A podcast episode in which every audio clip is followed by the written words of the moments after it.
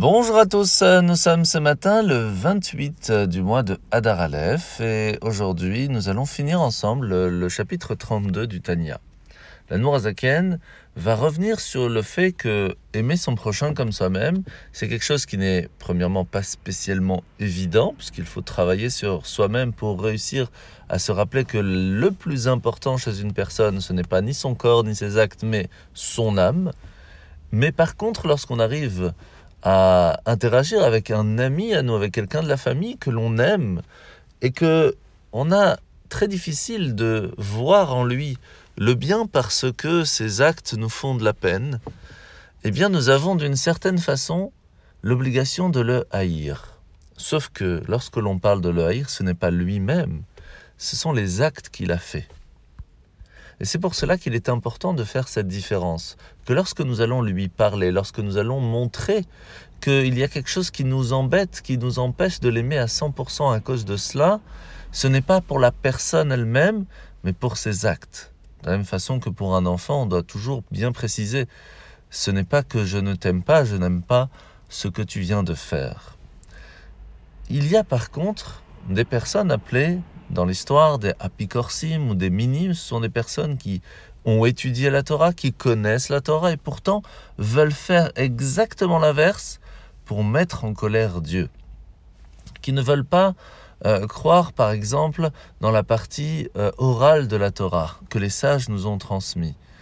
Eh bien ces personnes-là, le roi David les ont haïs complètement parce qu'elles essayent de détourner le peuple juif de la Torah.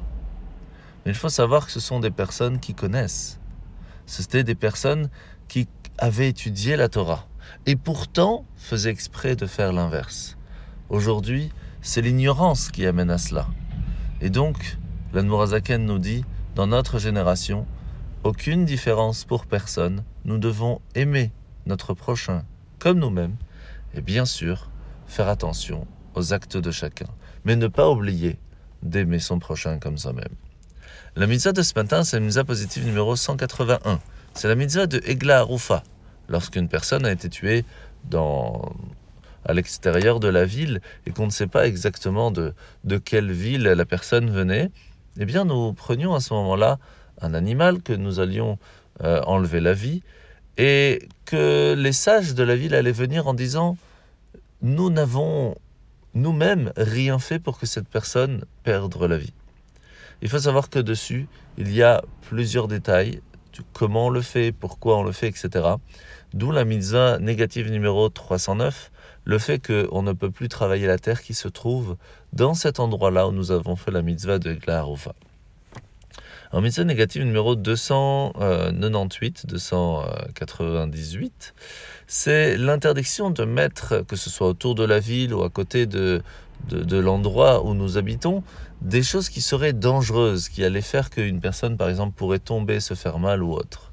Mitzvah positive numéro 184, c'est la mitzvah de mettre des barrières sur le toit de sa maison, qui est plat bien sûr, et qu'une personne pourrait aller marcher euh, ou rester un certain temps dessus, et malheureusement pourrait tomber. Pour tout faire pour ne pas qu'il puisse tomber, il faut mettre des barrières.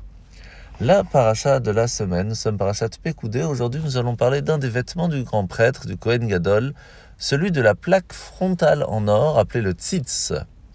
Et dessus était marqué Kodesh la Hachem, consacré à Dieu. Alors, comme vous le savez, chaque vêtement du grand prêtre était là pour pardonner une partie des fautes du peuple juif. Ici, notre front qui se plisse, on est confronté à différentes circonstances. Ça peut être l'obstination d'être heureux ou de ne pas l'être. Aussi le mépris, qui peut être arrogant pour la loi d'Hachem, qui est regrettable. Comme par exemple cette pierre que le roi David a lancée sur Goliath et qui va en fin de compte le toucher au front parce qu'il a été obstiné, parce qu'il a été arrogant en disant Moi je peux vous gagner, même vous, même votre Dieu ne peut rien contre moi. De la même façon, cette obstination que nous avons à aller à l'encontre de la volonté d'Hachem doit être réparée. Comment?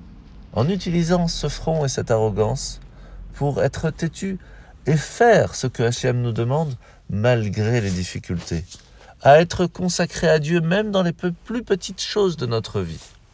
Lorsque nous allons arriver à ça, eh bien nous pourrons alors être pardonnés pour cette arrogance. Bonne journée à tous et à demain.